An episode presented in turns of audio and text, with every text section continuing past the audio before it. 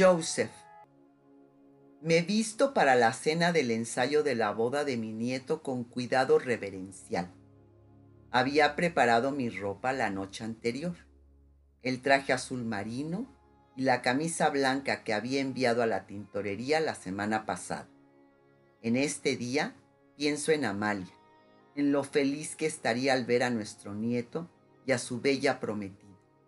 Será una boda magnífica la familia de la novia está echando la casa por la ventana por su única hija, una chica que me parece tan conocida que no puedo explicármelo.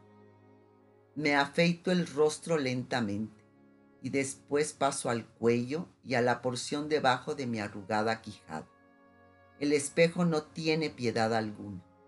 Mi cabello alguna vez negro y mis cejas son más blancos que el algodón en algún sitio muy por debajo de todas estas arrugas, del abultamiento de mi vientre, hay un hombre joven que recuerda el día que se casó, que recuerda a su prometida oculta debajo de un velo de encaje blanco, a su tembloroso cuerpo que espera su gentil mano. Tengo tanto amor por mi nieto. Verlo casado es un regalo que jamás pensé que viviría lo suficiente para recibir. Me pongo la camiseta, deslizo mis brazos dentro de las mangas de mi camisa y la abotono cuidadosamente para que no quede un solo ojal sin abotonar. Me pongo un poquito de gel en las manos y me aliso los pocos rizos que me quedan. Isaac llega a las cuatro de la tarde. El cabello entrecano que tenía en el funeral de Amalia se ha vuelto completamente blanco. Entra en la habitación y se para detrás de mí. La imagen de los dos se refleja en el espejo encima del viejo tocador de Amalia. Puedo ver que sus ojos se posan en la bandeja de porcelana que todavía contiene su cepillo con baño de plata, su tarro de crema y una alta botella verde de Jean Naté que jamás sintió la necesidad de abrir. No lleva su estuche de violín y de alguna manera verlo sin el estuche de cuero, con el arco que guarda en su interior, me tranquiliza. Me maravilla verlo con los dos brazos desocupados, colgados como los de un chico y asomándose por las oscuras mangas de su traje, con sus ojos grises, reluciendo como dos lunas de plata. Jacob sale de su recámara y nos saluda en el pasillo. Mi chico de 50 años me sorprende con una sonrisa. Isaac, dice, haciendo un gesto amistoso con la cabeza para saludarlo. Papá, me saluda. Puedo ver que tiene las manos apretadas para calmar sus nervios. Te ves de maravilla. Le sonrío. Se ve apuesto en su traje. Las primeras brisnas de gris cerca de sus sienes me recuerdan a mí. Sus ojos me recuerdan a Amalia. ¡Qué noche!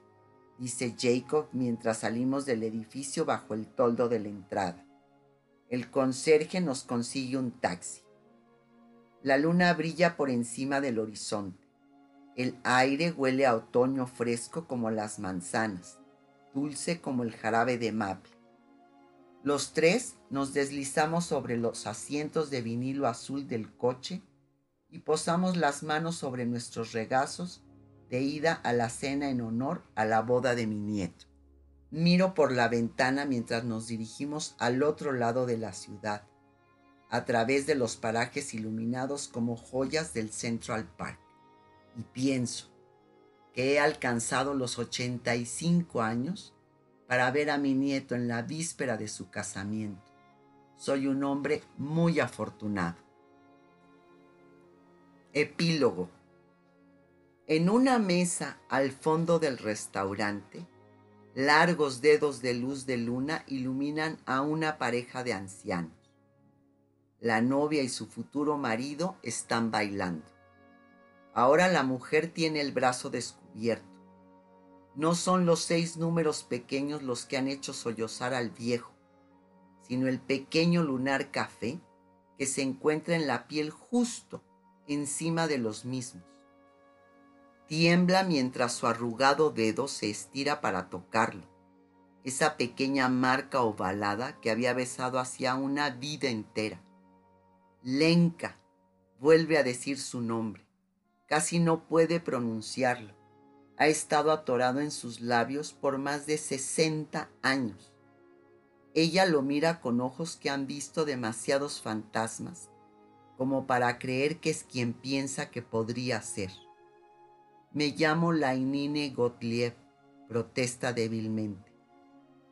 Se toca la garganta, envuelta en un collar de perlas cultivadas que alguna vez perteneció a una elegante mujer de pelo rojo de Praga.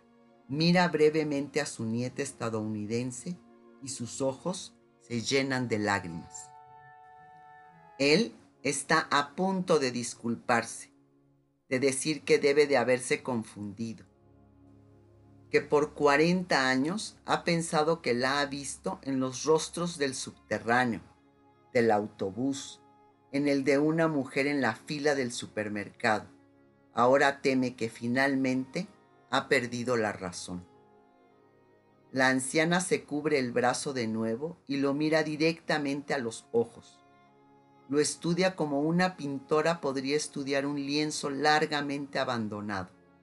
En su mente, pinta el cabello del anciano de negro y traza el arco de su ceño.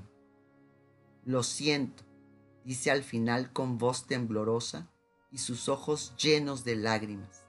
Nadie me ha llamado Lenka en casi 60 años. Se cubre la boca con la mano y a través del abanico de sus dedos susurra su nombre. Joseph. El anciano está temblando. Ahí está ella de nuevo frente a él, un fantasma que milagrosamente ha vuelto a la vida.